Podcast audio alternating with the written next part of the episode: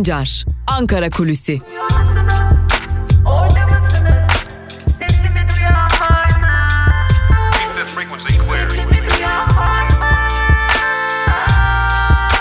Özgürüz Radyo. Özgürüz Radyo. Özgürüz Radyo'dan ve Ankara Kulisi programından günaydın sevgili dinleyiciler. Haftanın üçüncü günündeyiz ve yine güne Ankara Kulisi programıyla başlıyoruz Özgürüz Radyo'da. Peki bugün Özgürüz Radyo'da neler var? Tabi her zaman günün hafta içinin klasikleşen programları var. Neler onlar? Türkiye basınında bugün programı olacak yine saat 10'u 15 geçe ve tabii ki Türkiye basınında bugün programında e, gazete manşetleri günün öne çıkan yorumlar olacak. Saat 12.15'te ise dünya basınından özetlerle Ela Bilhan arkadaşımız dünya basınında bugün programıyla sizlerle olacak. Ve her saat başı Özgür Haber bültenleri, Özgür Haber bültenlerinin ardından da genel yayın yönetmenimiz sevgili Can Dündar da e, Özgür Yorum ile Özgürüz Radyo'da sizlerle buluşacak. Tabi bugün Türkiye Nereye programında yeni bölümle karşınızda olacağız ve yeni bölümde genel yayın yönetmenimiz Can Dündar'ın konuğu gazeteci Erk Acerer olacak.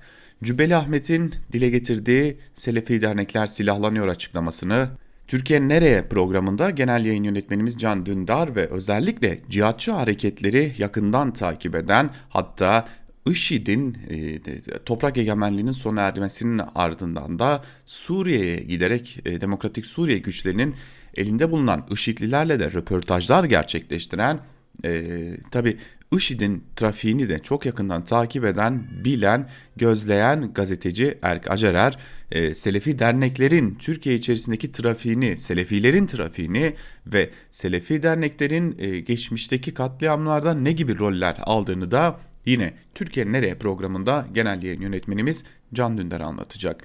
Ve bugün gün içinde Özgürüz Radyo'da İnsanat Bahçesi programıyla Ela Bilhan e, aslında hepimizin konuşması gereken ama unuttuğumuz e, hayvan haklarına göz atacak ve Kavel Alpaslan da Dünyadan Sesler programıyla şu stresli günlerde, şu zor, zorlu günlerde farklı coğrafyalardan farklı müziklerle sizlerle olacak. Evet, Ankara Kulisi başlıyor. Malum HDP'liler gözaltında. HDP'ye gerçekleştirilen operasyonla 82 kişi hakkında gözaltı kararı verilmişti. 20 kişi gözaltındaydı. O gözaltına alınanların e, tabi bir yerde de gözaltı süreleri uzatılmıştı. Şimdi çok düşük bir ihtimal olmakla birlikte bir ihtimalden bahsediliyor. E, evet gözaltındaki HDP'lilerin ifadeleri alınmaya başlandı. E, aslında 5. günün sonunda ifadeler alınmaya başlandı gözaltı sürecinde yemekten zehirlenme gibi durumlar ortaya çıktı. Tam 4 gün boyunca HDP'lilerin ifadeleri alınmadı. HDP'liler e, sadece bekletildiler. Ve e, tabi bu bekleyiş Ankara'da dikkat çekici bir şeyi dile getirilmeye başlandı. E, eğer HDP'lilerin gözaltı süresi e, ifade alımı devam ediyor diye bir kez daha 4 günlüğüne uzatılırsa tam olarak adliye çıkarılma süreçleri 6 Ekim'e gelecek. Yani gözaltına alınma gerekçeleri olan 6, 7, 8 Ekim Kobani eylemleri dönemine denk gelecek. Şimdi bu neden önemli? AKP'nin tarihlerle olan e, nasıl diyelim tarihler üzerinden mesaj verme durumunu biliyoruz. Birçok farklı e, noktada gerçekleştireceği yasal değişiklikleri yapacakları, açıklamaları, atacakları adımları özel tarihlere denk getirme konusunda AKP'nin geçmişten bugüne yaptığı şeyler var. Kimi zaman kanun hükmünde kararnameler dikkat çeken tarihlerde yayınlandı. Kimi zaman e, seçimler dikkat çeken tarihlerde gerçekleştirilecek dendi. Kimi zaman e, farklı açıklamalar farklı tarihlere denk getirildi. Bu AKP'nin e, Türkiye'de iktidara geldikten beri izlediği bir yöntem. E, bazen tutuklamalar, bazen gözaltılar, bazen e, baskınlar e, hep dikkat çekici tarihlerde yapıldı. E, şimdi e, düşük bir ihtimal ama Ankara'da bu ihtimal artık konuşulmaya başlandı. Çünkü HDP'lerin ifadeleri yeni yeni alınmaya başlandı. Tabi bu ifade alınma süreci yeni başladığı için de acaba sorusu özellikle HDP'lilerin aklına gelmeye başladı. HDP bu ihtimali de dillendirmeye başladı. Arkadaşlarımızın gözaltı süresi 4 gün daha uzatılacak mı sorusunu sordular ve e, eğer uzatılırsa AKP'nin istediği gibi 6 Ekim'de yani Kobani eylemlerinin başladığı günde mi mahkemeye çıkarılacaklar ve bugün de bir tutuklama kararı mı verilecek soruları sorulmaya başlandı. E, bu dikkat çekici bir durum. Bakalım gün ne gösterecek, günler bize ne gösterecek. Ve dün Kafkasya'daki gerilimde yeni bir iddia, yeni bir açıklama olayı belki de bambaşka boyutlara taşıyacak gibi görünüyor. Dün Ermenistan Savunma Bakanlığı bir iddia ortaya attı ve Ermenistan'a bağlı bir savaş uçağının e, Türk F-16'ları tarafından, Türk Silahlı Kuvvetlerine bağlı F-16'lar tarafından vurulduğunu ve düşürüldüğünü duyurdu. E, Tabi bu açıklamanın ardından hem Milli Savunma Bakanlığı'ndan hem e, hem de Fahrettin Altun'dan böyle bir şey söz konusu değil. E, Türkiye F-16'sı orada yer almıyordu ve Ermenistan'a bağlı bir savaş uçağının düşürülmesinde de rol almadı açıklaması geldi. Fakat dikkat çekici durum Rusya'da resmi haber ajansı TASS'tan geldi. Haber fazlasıyla dikkat çekiciydi sevgili dinleyiciler. Neden diyeceksiniz? E, çünkü TAS'ın girdiği haberde e, Türkiye'ye bağlı F-16'nın düşürüldüğü iddia olarak değil adeta bir haber olarak verildi. Bu dikkat çekiciydi. Fakat Rusya'nın yine TAS üzerinden verdiği haberde belki de e, dikkat çeken bir diğer durum ise F-16'nın hedef aldığı Su-25 tipi Ermenistan'a bağlı savaş uçağının Azerbaycan toprakları üzerinden düşürüldüğüydü. Yani e, malum eğer Ermenistan'a bir saldırı olursa Ermenistan Rusya'ya bir çağrı yaparak birlikte hareket edelim diyebiliyor.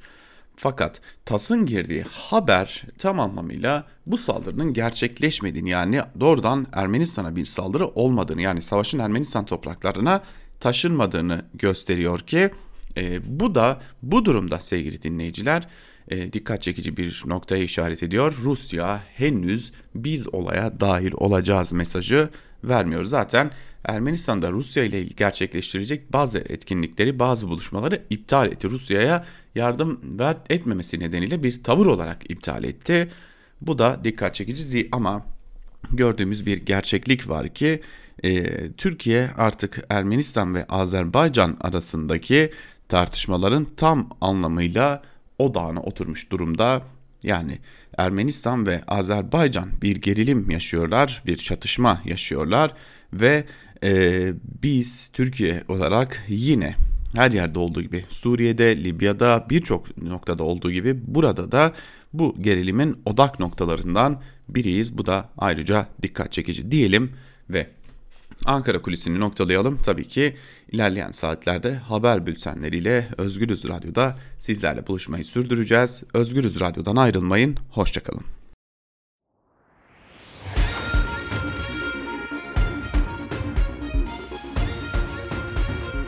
Altan Sancar, Türk basınında bugün.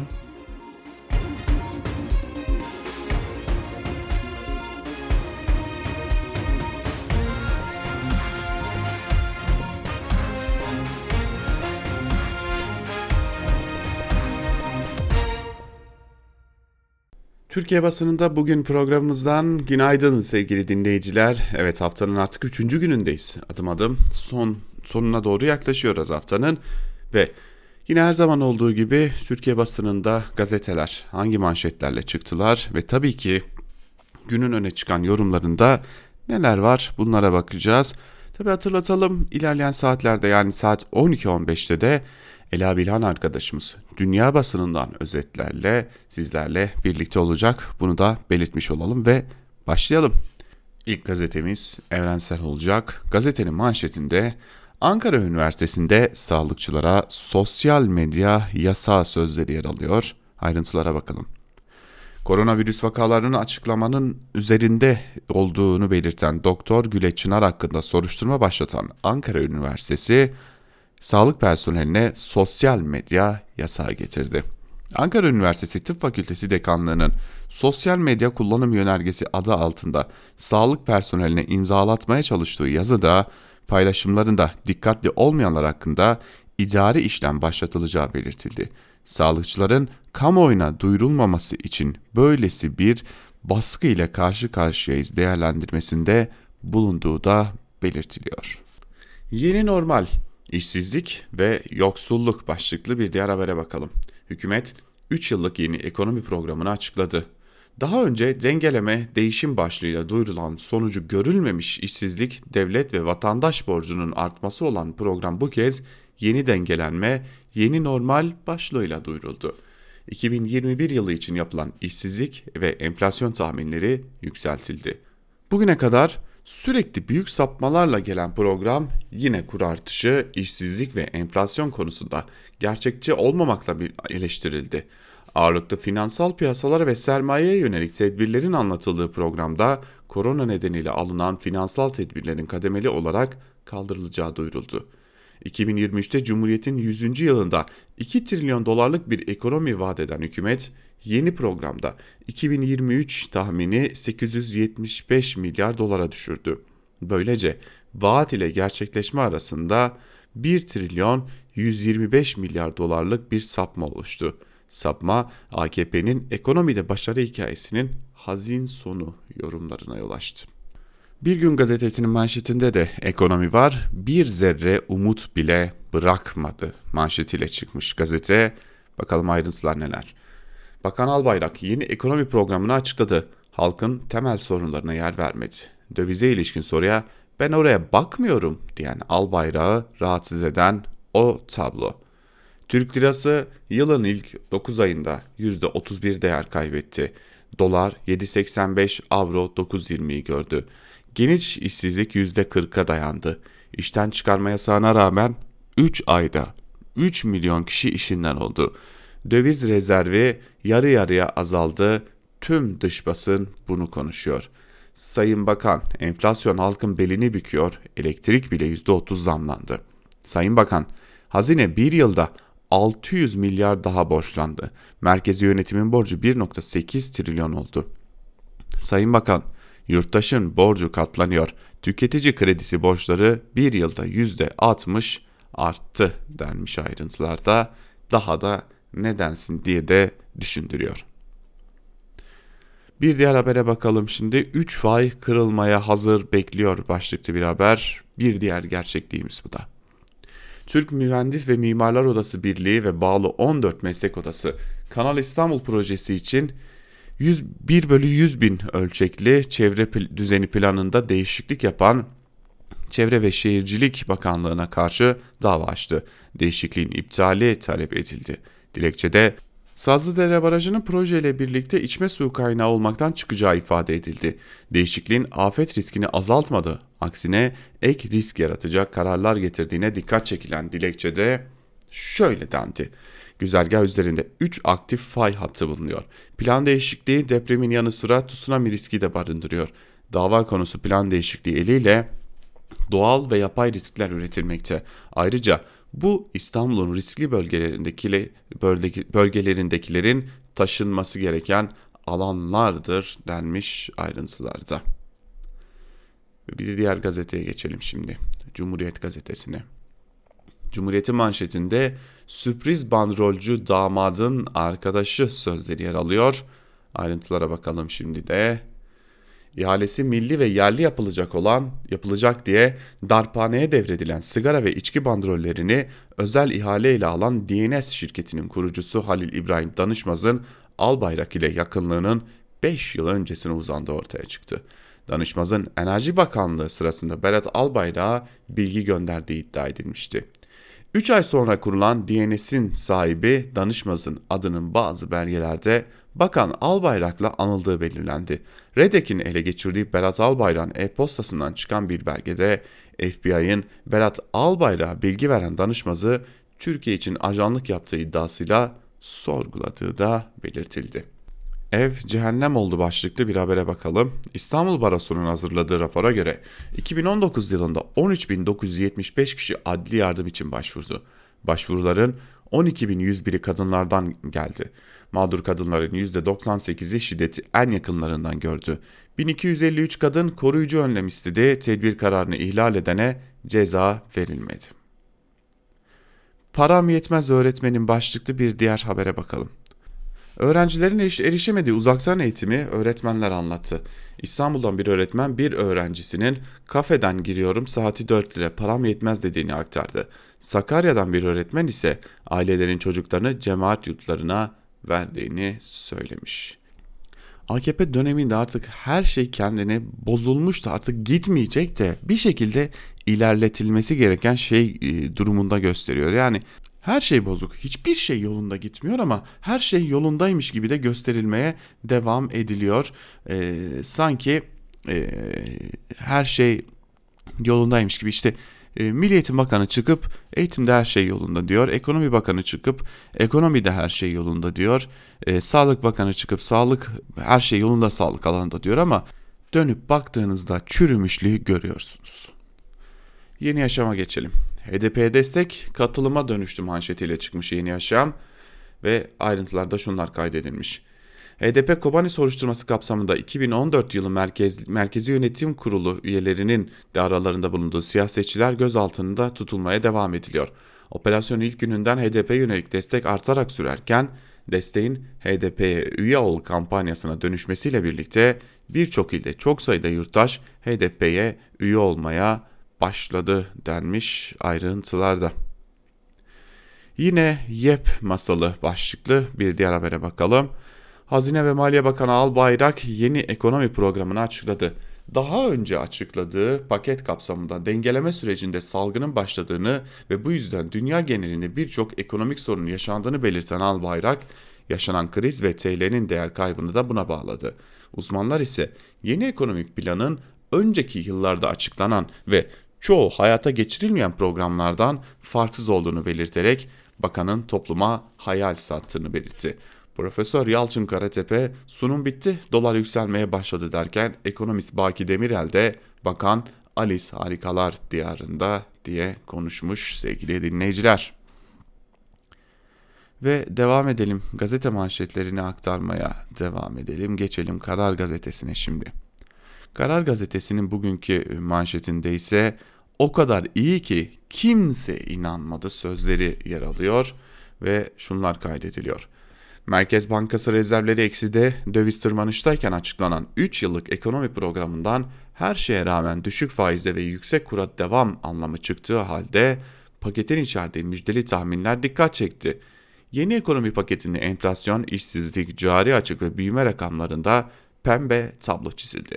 Ancak hedeflere ilişkin bir yol haritası ortaya konmaması bu iş nasıl olacak kuşkusu doğurdu. Programın açıklanmasının ardından dolar 7.85 eşiğini aştı. Peki e, siyasi parti liderleri muhalefet neler söylemiş? Kılıçdaroğlu faiz inince enflasyon düşecekti. TL değer kazanacak, dolar düşecekti. Ama tam tersi oldu. Enflasyon arttı, TL kar gibi eridi. Yatırım düştü, işsizlik arttı. Türkiye yönetilemiyor, savruluyor demiş. Akşener ise AKP 2011 yılından beri 7 seçimdir 2023 hedefleri diyerek milletimizden oy aldı. Açıklanan yeni ekonomi programıyla 2023 hedeflerinin çöp olduğunu itiraf etti. Yazık oldu milletimizin hayallerine demiş. Babacan ise bu program Türkiye'nin fakirleştiğini tescil etti. 2013'te 961 milyar dolara ulaşan milli gelirin bu yıl 702 milyara girileceği açıklandı. İşsizler için somut adım atılmadı, yatırımcıya güven sağlanmadı. Karar gazetesinden şimdi Sözcü'ye geçelim. Sözcü'nün manşetinde ise döviz çıktıkça çıkıyor, millet fakirleşiyor sözleri yer alıyor. Türk lirasının döviz karşısında değer kaybı durdurulamıyor. Yılbaşından bu yana kayıp %30'u buldu. Önlem geldikçe dolar, euro düşüyor ama sonra yine çıkıyor. Milletin cebindeki para erirken döviz spekülatörleri servetini arttırıyor demiş e, ayrıntılarda. Mesela geçtiğimiz hafta 2 puanlık faiz artırımıyla 7.51'e gerileyen doların ateşi inmiyor. Dün güne 7.80 ile başlayan dolar Bakan Albayrak'ın açıklamalarıyla gerilesi de 7.85'lere çıkıp zirvede kapattı. Dış gelişmeler etkisiyle Euro'da tarihi rekorlar kırdı. Faiz indirimi ve yeni ekonomik programın açıklanması bile yükselişi durduramadı. Güne 9.12 ile başlayan Euro 9.21'i görüp 9.20'den kapandı. Neyse ki döviz kuru Bakan Albayrak için önemli değil. Ve e, Karar Gazetesi'ni de böylelikle noktalamış olalım. Geçelim bir diğer gazeteye Hürriyet'e. Hürriyetten yalanlarda bugün sıkışınca saldırdı sözleri var. Bakalım ayrıntılar neler. Ermenistan durup dururken Azerbaycan'a neden saldırdı? Bölge en iyi tanıyan isimlerden biri olan eski diplomat Ali Demir anlattı. Paşinyan ekonomik ve siyasi olarak ülkesinde sıkıştı, çareyi savaşta arıyor. Bu, bu ülke bana bir yerden tanıdık geliyor ama İçişleri Bakanı Genelkurmay Başkanı istihbarat başına atanan iki isim peş peşe istifa ettiler. Pandemiyi en kötü yöneten 10 ülkeden biri Ermenistan oldu. Los Angeles'taki Ermeni lobisi Paşinyan'ı yüzüstü bıraktı. İç politikada böylesine yetersiz ve huzursuz olunca dış müdahalelere savruldu. Paşinyan, Paşinyan çareyi dışarıda arıyor denmiş sevgili dinleyiciler. Dediğim gibi bu ülke bana bir yerden tanıdık geldi ama çıkaramadım yani adı aklıma gelmedi diyelim. İşte 3 yıllık ekonomi rotası diye Bakan Albayrak'ın açıklamaları verilmiş. Hazine ve Maliye Bakanı Berat Albayrak 3 yıllık yeni ekonomi programını açıkladı. Programın ana teması yeni dengelenme, yeni normal, yeni ekonomi olarak tanımlandı. Hedef büyümeyi kısa vadede %5'in üzerine çıkarmak. Ama sanki revize edilenler e, yok yani eski hedeflerden sapma olmamış gibi aktarılmış. E, bu da e, dikkat çekici tabii ki hürriyette o koltuğa oturmak isteyenler bunları göremeyecek. Milliyete geçelim. Milliyetin manşetinde sahada da yanındayız sözleri yer alıyor. Azerilerin ilerleyişi sürerken Ermenilerin 300 PKK'li terörist getirdiği öğrenildi. İki ülkede de çatışmanın savaşa dönüşmesi ihtimaline göre hazırlıklar yapılıyor. Ermenistan sıkı yönetim ve seferberlik, Azerbaycan ise kısmi seferberlik ilan etti. Bu arada güvenlik kaynakları Ermenistan'ın Dağlık Karabağ 300 PKK-YPG'li terörist getirdiğini ve bu teröristlerin sivil bölgelere saldırılar düzenleyen milisleri eğittiğini belirtti. Bu acaba savaşa, ola ki savaş çıkarsa biz de dahil olmanın yolu mu diye de düşünmeden edemiyorum açıkçası. Ve tabii ki Berat Albayrak burada da birinci sayfada ekonominin 3 yıllık yol haritası 3 yıllık 3 meydan okuma. Albayrak pandemi sürecinin ortaya çıkardığı sorunların küresel aranada fırsata çevrileceğini vurguladı. Kimin için acaba fırsata çevrilecek? Bunu da e, unutmayalım. Kademeli mesai yoğunluğu azaltmış İstanbul'da. İstanbul'da geçen pazartesi kademeli mesai uygulamasına geçilmesinin ardından toplu taşıma araçlarında sabah saatlerinde gözle görülür şekilde yoğunluk azaldı. Metrobüs ve metro kullanan vatandaşların çoğu yoğunluğun azaldığını belirterek uygulamadan memnun olduğunu söyledi. E, görüntüler bunu göstermiyordu ama neyse. Sabah gazetesine geçelim. Tabii ki Sabah gazetesinin manşetinde Berat Albayrak var. Milli ekonominin 3 yıllık yol haritası manşetiyle çıkmış Sabah gazetesi. Ee, yeni bir program, yeni bir paket, yeni açıklamalar, yine e, böylesi bir pazarlama var. Bakalım bu durum ne kadar sürecek ve e, bu pazarlamada ne zaman çürüyecek? Bakalım neler söylenmiş ayrıntılarda. Bakan Albayrak Türkiye 2023'e götürecek programı açıkladı. Büyüme sürecek, enflasyon tek haneye inecek, 4 milyon kişiye istihdam sağlanacak. Peki döviz için özellikle dolar için 8.04 tahmini neden e, aktarılmamış gazetede? Yani yani Bakan Albayrak'ın ortaya koyduğu bu programla e, doların 2023'te 8 liranın üzerine çıkması bekleniyor ama biz burada bunu göremiyoruz. Enflasyon tahmininin bu yıl yükseltildiğini, büyüme tahmininin geriye çekildiğini falan da göremiyoruz. İşte Ermenistan cephesindeki PKK'liler diye bir haber var. Bakalım neler söylenmiş bu haberde de. Yüzlerce teröristin Azerbaycan'a karşı savaşmak için Ermenistan saflarına katıldığı saptandı. PKK'nın kanlı eli bu kez er Ermenistan, Azerbaycan Ermenistan cephesine uzandı. Örgüt Azerbaycan'a karşı Ermeni dostlarını safında savaştırmak için sıcak tartışmaların sürdüğü Dağlık Karabağ bölgesine 300'den fazla terörist gönderdi. YPG'deki Ermeni kökenlilerden oluşan PKK'nın sözde taburuna 2017'de öldürülen Tikolu Nubar Ozanya'nın adı verilmişti deniyor. Suriye'den görüntü var. Ben bir an acaba e, Ermenistan'da Ermenistan'a giden bir gidenlerin görüntüsü mü var diye düşünmüştüm ama Suriye'den Ermeni Ermenistan bayraklı bir görüntü var. Ee, başka da bir şey yok. Ee, ben de bir an acaba gerçekten birileri mi gitti? Bunlar da buldular da fotoğrafını yayınladılar mı diye düşünmüştüm. Evet devam edelim. Yeni Şafak'la devam edelim. Yeni Şafak'ın manşetinde ise büyük çöküş sözleri yer alıyor. E, ayrıntılara bakalım. Karabağ'da provokasyon Ermenistan'a pahalıya mal oldu. Azerbaycan Karabağ'daki Ermeni ordusunu fiilen çökertti. Bir motorlu piyade alay, bir tabur ve bir karargah tamamen imha edildi. Siyahların vurduğu tank ve askeri araç sayısı yüzü aştı deniyor. Sanırsınız cepheden bildiriyorlar. Ya isterseniz doğru olsun, isterseniz yalan olsun. Hiçbir şey savaşın iğrenç bir şey olduğunun e, önüne geçemeyecek. Dünyanın her yerinde, her cephesinde savaşın iğrenç bir şey olduğunun ve savaşı destekleyenler, destekleyenlerin de savaştan medet umanlarında hiç fark etmez. Ermenistan, Azerbaycan, Türkiye, Fransa, Yunanistan, e, ABD, Rusya hiç fark etmez. Hepsi için söyleyelim. Savaştan medet ummak da ve savaşı körüklemek de en az savaşın kendisi kadar iğrenç bir şey. Ee, şimdi Yeni Şafak'ın sür manşetinde ise meydan okuyoruz sözleri yer alıyor. Ben bir an acaba büyük çöküş e, manşetini görünce Berat Albayrak yer alıyor tabii meydan okuyoruzun altında. Ben büyük çöküşü görünce Berat Albayrak'ın yeni ekonomik planından bahsedilecek diye düşünmüştüm. Meğer değilmiş. Akit'e bakalım. Akit hem sahada hem masada yanınızdayız manşetiyle çıkmış. Azerbaycan'ın Ankara Büyükelçisi Hazar İbrahim'i ziyaret eden Dışişleri Bakanı Çavuşoğlu saldırgan Ermenistan'a net mesajlar vermiş. Sorunun çözülmesinin yegane yolunun Ermenilerin işgal ettiği topraklardan çekilmesi olduğunu ifade eden Çavuşoğlu her şartta Azerbaycanlı kardeşlerimizin yanındayız demiş. Ve şimdi de CHP'nin sicili ihanet dolu başlıklı bir habere bakalım. CHP yönetimindeki Türkiye 14 Mayıs 48 yılında kurulan İsrail'i tanıyan ilk İslam ülkesi oldu. 64 yılında Kıbrıs'a yapılması planlanan askeri hareket tarihe Johnson mektubu olarak geçen uyarı sonrası dönemin başbakanı İsmet İnönü tarafından askıya alındı.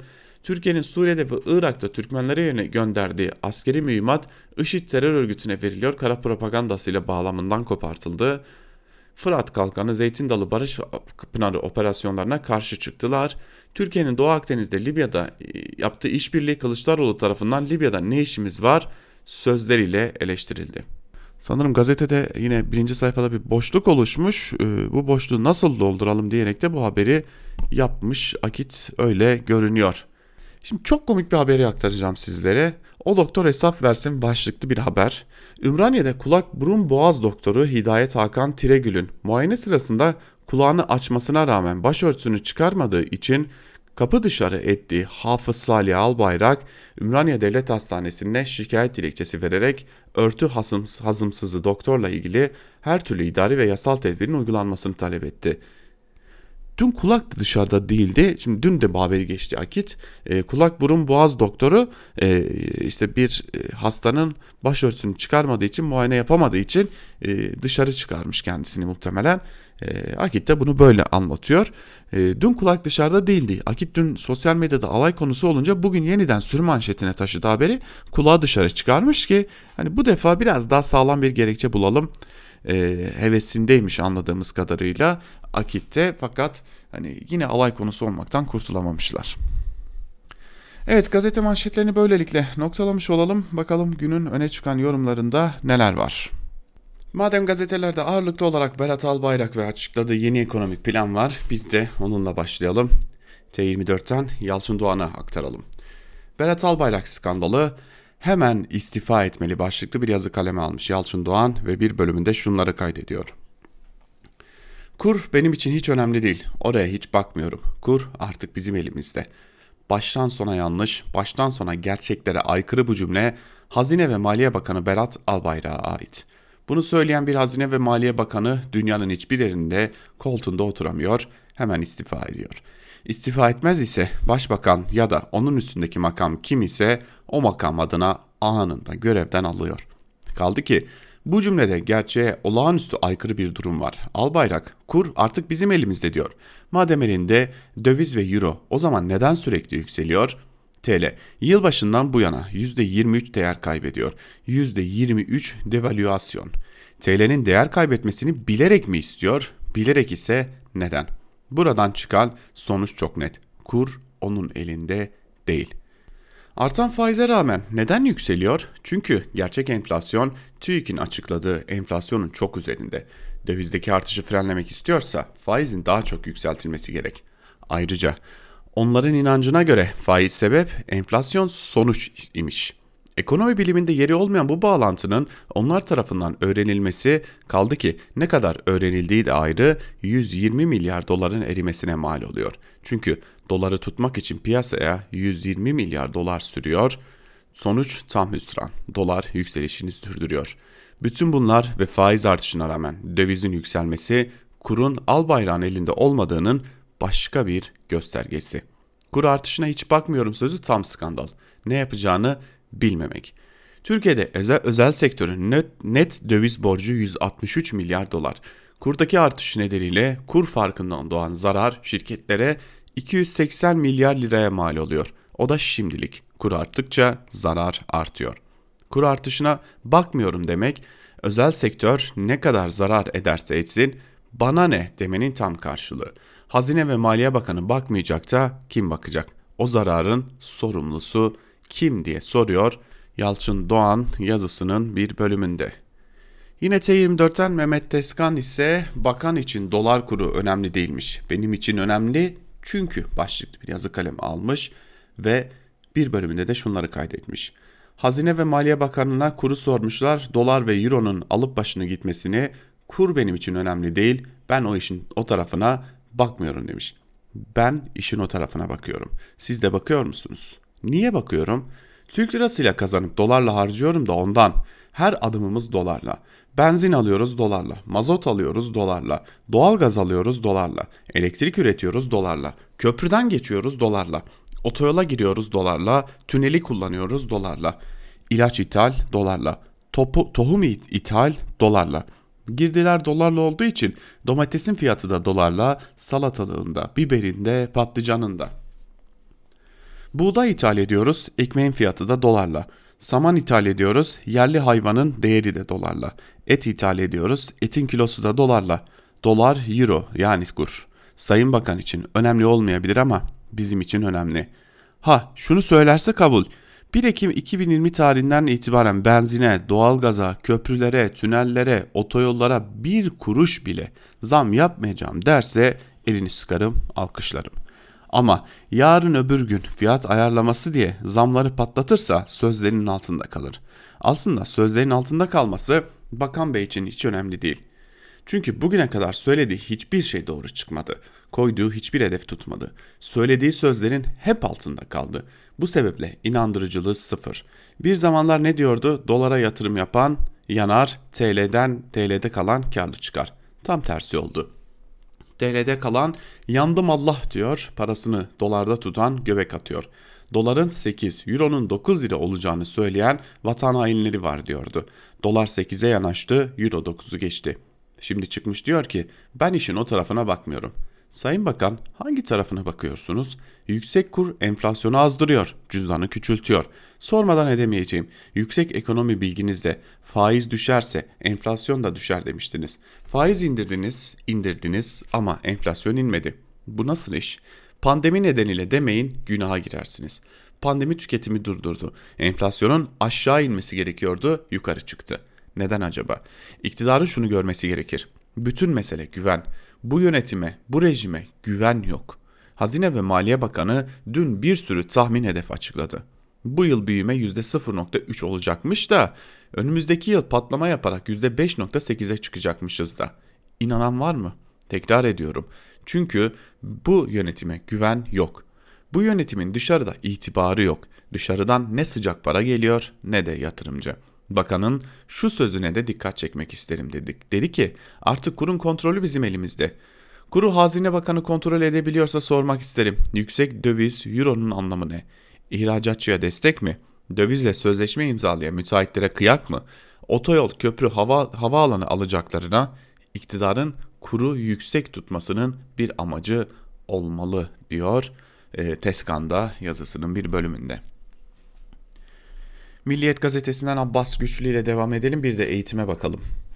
Milli Eğitim Bakanlığı'nın yüz yüze eğitim karnesi başlıklı yazısının bir bölümünde şunları kaydetmiş e, Abbas Güçlü de.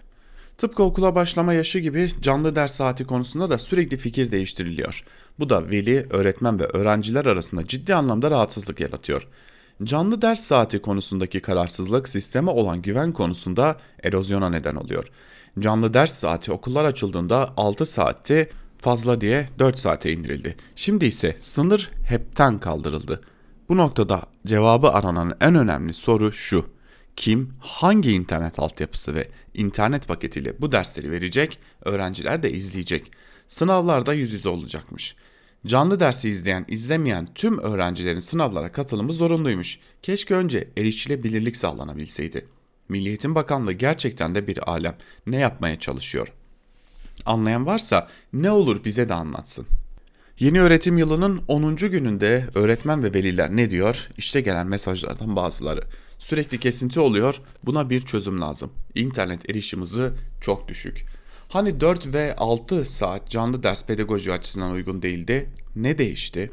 Ek ders yapılan yanlış uygulama durdurulmalı. Günde 6 saat cep telefonu başında durmak ilk ilkokul çocuğuna eziyet. Çoğu derslerde Zoom Zoom'a yönlendiriyorlar ve orada da farklı sıkıntılar çıkıyor maalesef. Milli Eğitim Bakanlığı'nın öncelikli işi EBA altyapısını kuvvetlendirmek olmalı. Ama aylardır yapılan hiçbir şey yok maalesef. Milli Eğitim Bakanlığı'ndan gelen yazıya göre haftada 6 çarpı 5 yani 30 saat canlı ders yapılacak. Erişemeyenleri bırak, erişenlere eziyet. Yoksa pedagojide yeni bir buluş mu keşfettik? Milli Eğitim Bakanlığı'ndan gelen iki yazıdaki çelişkiye dikkat. Türkiye'deki internet altyapısıyla uzaktan eğitim yapmak virüsten çok daha fazla zarar veriyor öğretmen, öğrenci ve velilere. Resmen zulüm. Sınıftaki 20 öğrenciden ortalama 5'i derse katılabiliyor. Ne sınavı yapacağız ben anlamadım. Uzaktan eğitimde ek ders mevzuatı düzenlemesi yapılmalıdır. Mevcut mevzuat yüz yüze eğitime göre dizayn edilmiştir. Şimdi de umulmayan bir durum yaşandığı için beklentileri karşılamıyor. Sabahtan bu yana 6 dersim vardı, sadece 3 tanesini yapabildim. Önce şu altyapı rezaletini çözsünler. Kolejler çatır çatır Zoom'dan ders yaparken bize yazı yolladılar kesinlikle kullanılmayacak denildi. Şimdi Zoom'dan ders yapın ek ders vereceğiz diyorlar. Derslere katılım çok düşük, cahil bir nesil yetişiyor. Yazık diye de gelen e, önemli mesajları aktarmış Abbas Güçlü. Eğitimde de nasıl yarı yolda kaldığımızı gösteren bir yazı. Evet, ekonomide ve eğitimde yolda kaldık zaten o belli. Ve şimdi Hürriyet'ten Sedat Ergin'e bakalım. Türkiye-Rusya ilişkileri Karabağ'da e, yeni basınç alanına girdi başlıklı bir yazı kaleme almış Ergin ve yazısının bir bölümünde de şunları kaydediyor. Türkiye'nin yaptığı muhtelif açıklamalarla ve sahada attığı adımlarla Azerbaycan'a sağlam bir destek verdiği ortada. Ağustos ayının başında Azerbaycan'da yapılan Türkiye'den gelen F-16'larında uçtuğu Türkiye-Azerbaycan ortak askeri tatbikatının büyük bir gövde gösterisi şeklinde geçtiği hatırlarda. Kuşkusuz bu tatbikatta en kritik mesaj Ermenistan'a gidiyordu. Türkiye bu tatbikatı gerçekleştirerek uluslararası camianın önünde Azerbaycan'ı koruma konusunda kuvvetli bir taahhüt sergiledi. Buna karşılık Kafkasya ile ilgili hangi değerlendirme yaparsak yapalım gerçekçi bir şekilde Kremlin faktörünü denklemin önemli bir ağırlık merkezine yerleştirmek durumundayız. Rusya, Kafkasya'yı eskiden beri arka bahçesi kendisini de bu bölgenin başat oyuncusu olarak görüyor. Üstelik Rusya bu çatışmaya taraf olan her iki ülkeyle de yakın ilişkiler içinde.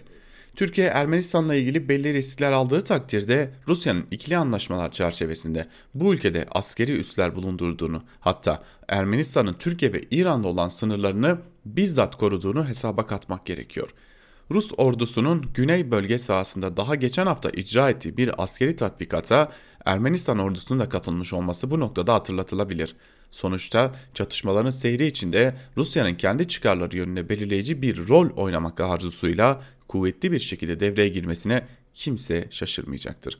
Muhtemeldir ki birçok aktörün de sahneye çıkacağı çok yönlü bir uluslararası diplomasi seferberliği de Rusya'nın yapacağı hamlelerle eş zamanlı bir şekilde yürüyecektir. Ancak diplomasi devreye, devreye girerken temel bir açmaz var. Minsk grubunun yeniden sahneye çıkmasıyla sonuçsuz kalmış eski egzersizlerin bir kez daha ısıtılmasıyla bir yere varılacağı şüphelidir. Her halükarda bazı yeni fikirlerin devreye sokulması gerekecektir. Ancak bu fikirler sahadaki yeni durumu da dikkate almalıdır. Yeni statükonun kazanacağı görüntüde kuşkusuz Rusya ve Türkiye gibi aktörlerin tutumu da belirleyici olacaktır. Türkiye ile Rusya arasındaki siyasi diyalog zaten Suriye ve Libya krizlerinin basıncı altındadır. Kafkasya'daki gelişmeler bu diyaloğu yeni bir basınç alanının içine sokmuştur. Bu krizin nasıl idare edileceği Türkiye ile Rusya açısından yeni ve zorunlu bir sınavın konusudur diyor Sedat Ergin de yazısının bir bölümünde. Ve bizler de Sedat Ergin'in bu yazısıyla birlikte artık Türkiye basınında bugün programını bugünlükte noktalamış oluyoruz. Yarın yine aynı saatte Özgürüz Radyo'da görüşebilmek umuduyla Özgürüz Radyo'dan ayrılmayın. Hoşçakalın.